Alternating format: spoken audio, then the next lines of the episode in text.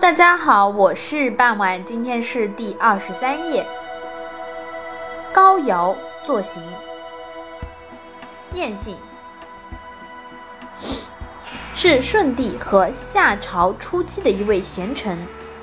传说中，生于尧帝统治的时候，曾经被舜任命为掌管刑法的礼官，以正直闻名天下。他还被奉为中国司法鼻祖。舜在任命与担任司空治水的时候，与万分辞让，推荐季契和高尧担任这一职位。但是舜还是把这一职位交给了禹，并对高尧说：“高尧现在蛮夷侵扰华夏，坏人为非作歹，你就担任司法官一职，处刑要让人信服，流放罪分为不同等级，而远近不同。”只有公正明允，才能取得民众的信任。传说高尧还使用一种叫谢豸的怪兽来绝育。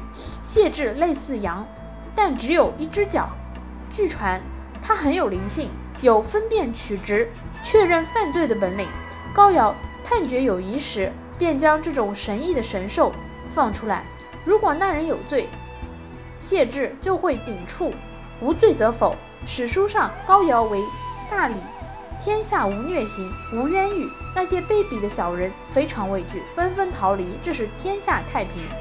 舜帝极为欣赏高尧的成绩，便把他封为高。高尧历经尧舜禹三世，呕心沥血，辅佐尧舜禹，功高德厚。高尧曾经协助大禹治水，禹为了报答高尧，把他封在高城，也就是在今天的安徽六安市。就此，高尧。称为古代六安国始祖，故今六安称为是高城。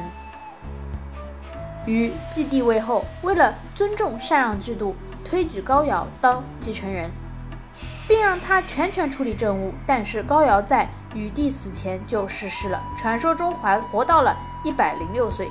高尧的死让禹又把帝位让给了伯益。高尧的墓冢遗存至今。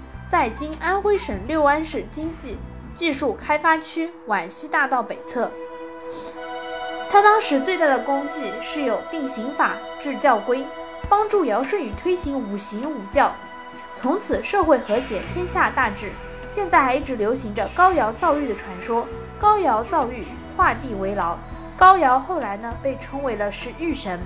史书当中记载，《史记》《虞书》《左传》《水经注》。《扩地志》《尚书高尧篇》《太平寰宇记》对高尧有详细的记载，《杂录》当中《考功记·公皮之功》中记载，苏轼在他的《行赏忠厚之治论》当中写了一个典故：当尧之治时，高尧为士，将杀人。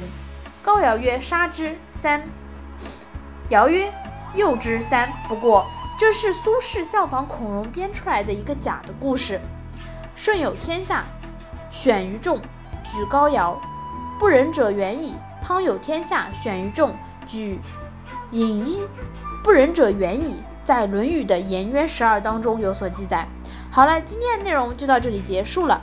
第二十四页预告一下是干之战。感谢大家的收听，我们下期再见，拜拜。